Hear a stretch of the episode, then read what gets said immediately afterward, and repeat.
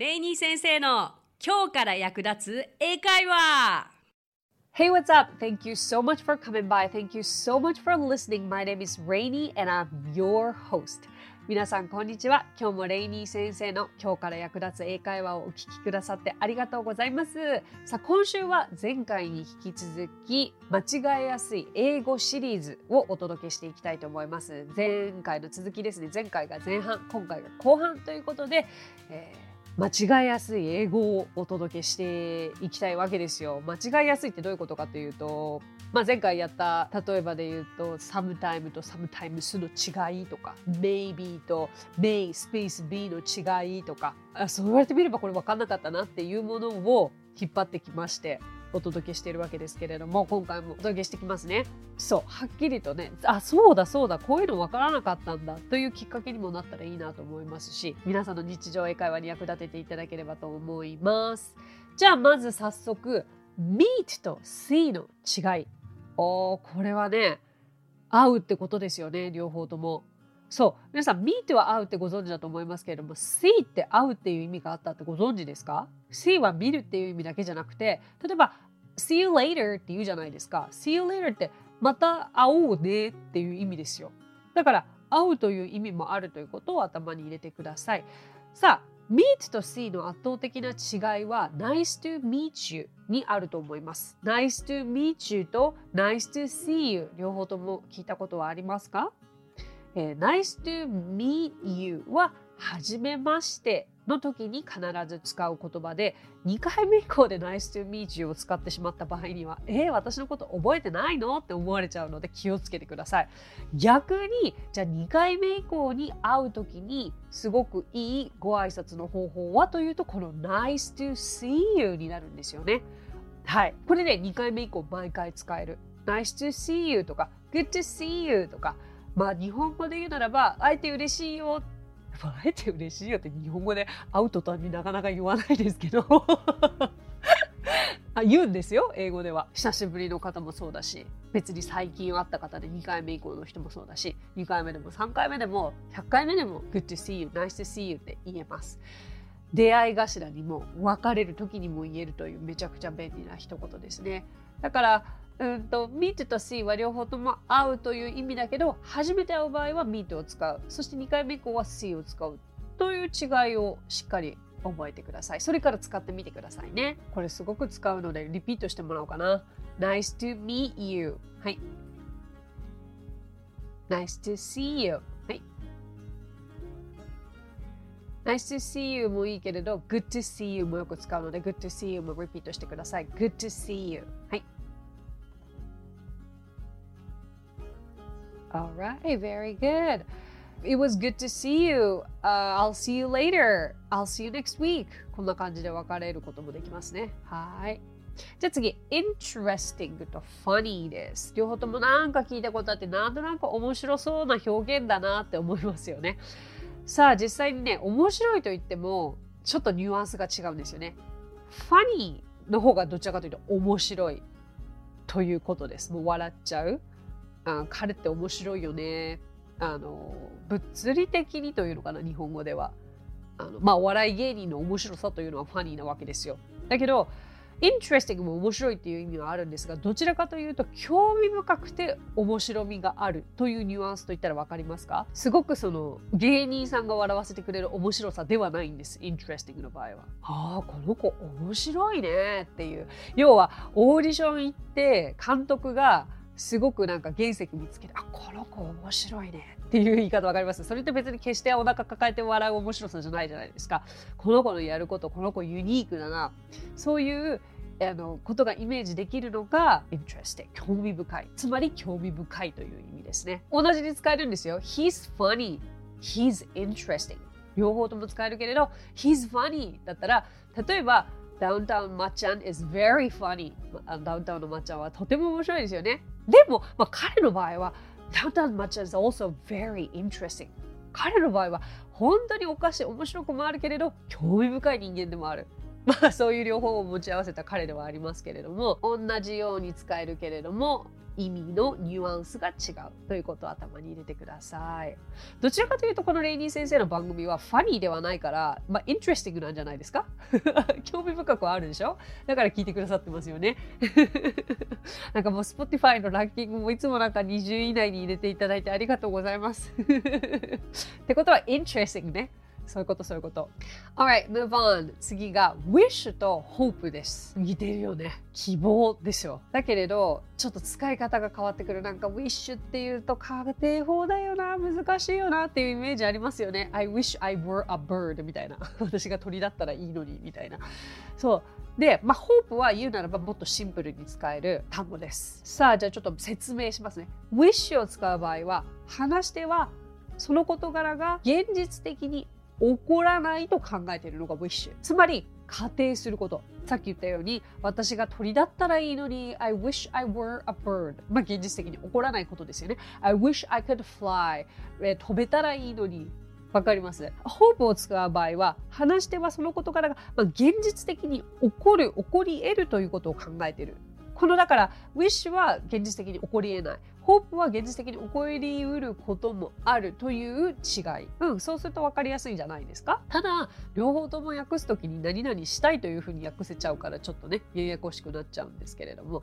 まあ、wish の例文はね、先ほど言ったように、I wish I could fly. I wish I were a bird とか I wish I had a lot of money お金持ちだったらいいのにな。だけど要はこれは叶わ自分にとって叶わない望みだからこの瞬間ね。だから wish を使ってるという意味になります。よく I hope so って聞いたことがあるのではないでしょうか。I hope so あもうそのように望む、それがそ起こるように望むはですよね。そう。でも一言で I wish というのも聞いたことあると思うんですけど、あの、Yeah, I wish って言ったら、いや、そうしたかったけど、そうできなかったんだよねという、逆に実際起こり得なかったことを言うのが I wish で、Oh, I hope だったら、本当に現実的にそれが起こることを望むという違いになります。さあ、次のね、絶対皆さん知りたいですよ。appointment と reservation はややこしいややこしい。reservation の方が知られてないでしょ。多分日本ではおそらく。で、appointment の方が両方とまあアポアポ言ったりするから、これイコール予約とか約束をすることっていうイメージありますよね。だからアポイントメントを全てにおいて予約するで間違って使っちゃうんですよ。アポイントメントとレザベーションは圧倒的に使う場所、使われる場所の違いがあるから今日覚えてくださいね。まあ、両方とも予約という意味ではあります。ただ、アポイントメントというのは明確に人に対して使う言葉なんですよ。病院とか歯医者とか美容室、仕事、お母さんと会うとかわかります？で、アポイントメントの使い方としては make an appointment こう予約する約束があるという使い方ができてそれに対してじゃあ reservation ですよ。これはね今日初めての方はぜひ覚えていただきたいです。reservation はまあ難しいですね。reservation reservation reservation 海外でレストランを予約したいとき絶対に使うからこれ発音できなきゃ困りますね。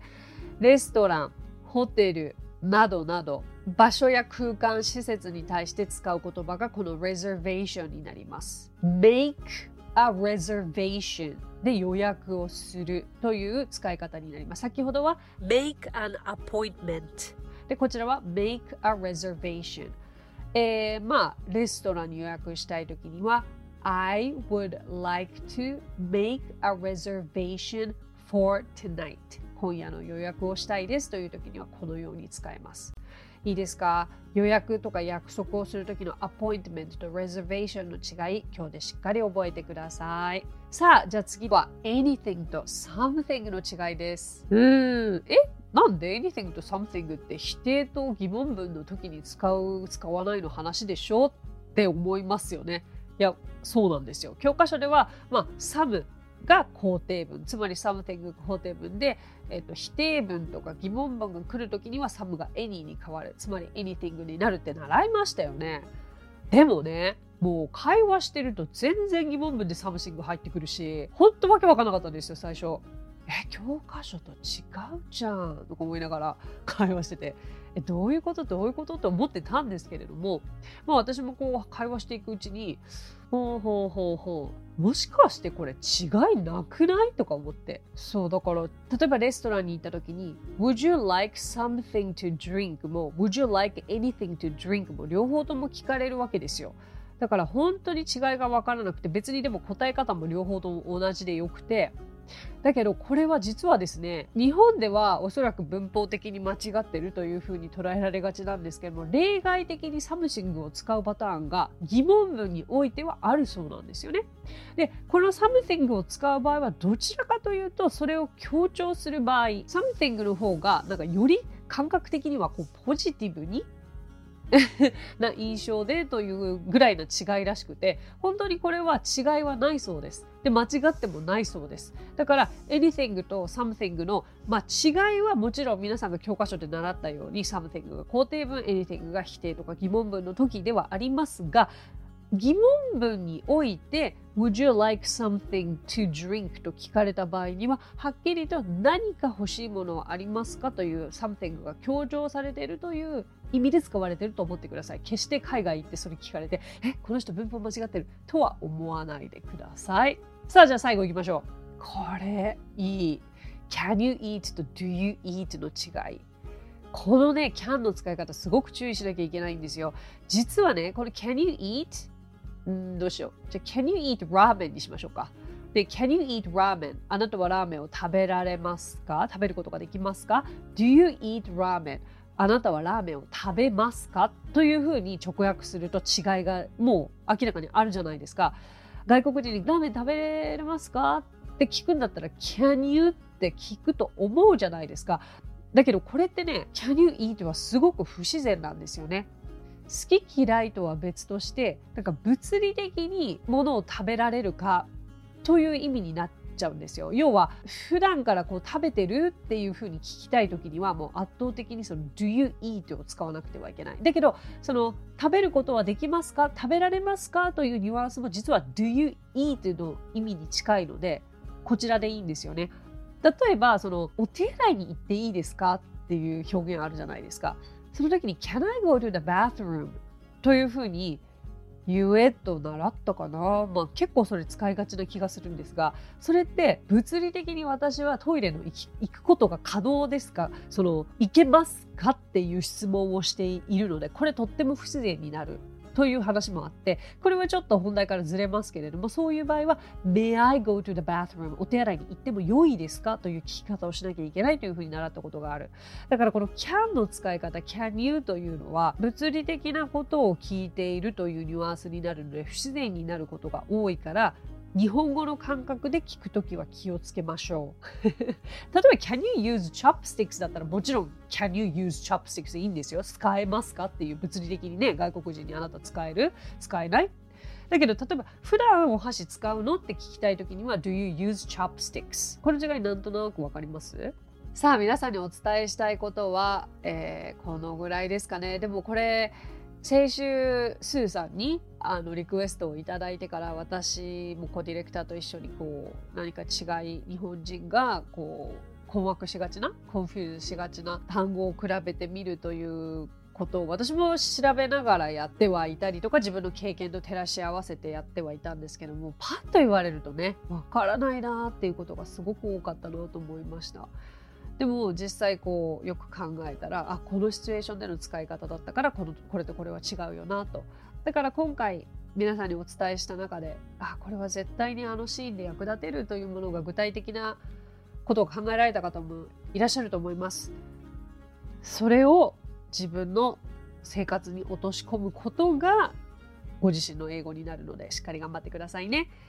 さあじゃあ、えーと、今日お話ししたことの単語だったりとかフレーズだったりはノートという機能に全て載っていまして、まあ、アプリもあるんですけどもそちらに行ってレイニー先生と検索していただくと文字で全部現れていますのでぜひコピペをするなりして参考復習に役立ててください。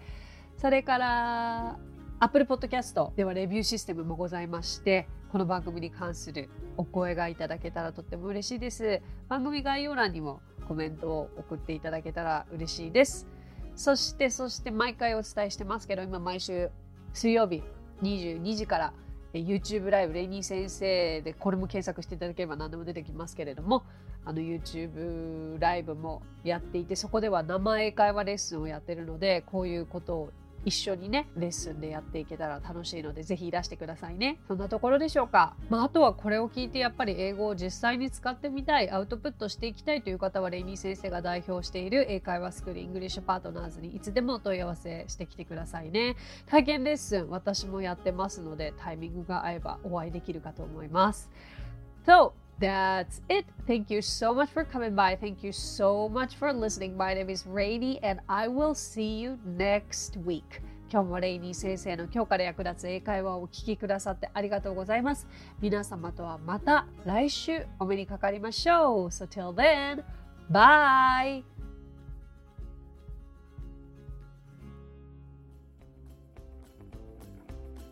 配信を聞き逃さないためにも各ポッドキャストで登録やフォローをお願いします。私がリーダーを務めるイングリッシュパートナーズについてですがイングリッシュパートナーズとは教育からエンターテインメントまで英語に関わる面白いことなら何でもやってしまおうという女性たちが集まったグループなんです。イングリッシュパートナーズでは実は英会話スクールなどもやっています。私たちと楽しく英語を身につけたいという生徒さんを随時募集中。オンライン英会話レッスンもやっていますよ。詳しくは番組概要欄にあるリンクからご覧ください。無料体験レッスンもやっていますのでポッドキャストを聞いたよと一言添えてお申し込みくださいね。そしてアプリレイニー先生の動画で簡単英会話が App Store より配信中。声優気分で英会話を学習できる動画学習アプリです。最後にイングリッシュパートナーズのメンバーが出演している1分で見る英語辞書動画あれこれイングリッシュこちらはインスタグラム、ツイッター、フェイスブック、そして YouTube で毎日配信していますのでチェックしてくださいね。もちろん私も出てますよ。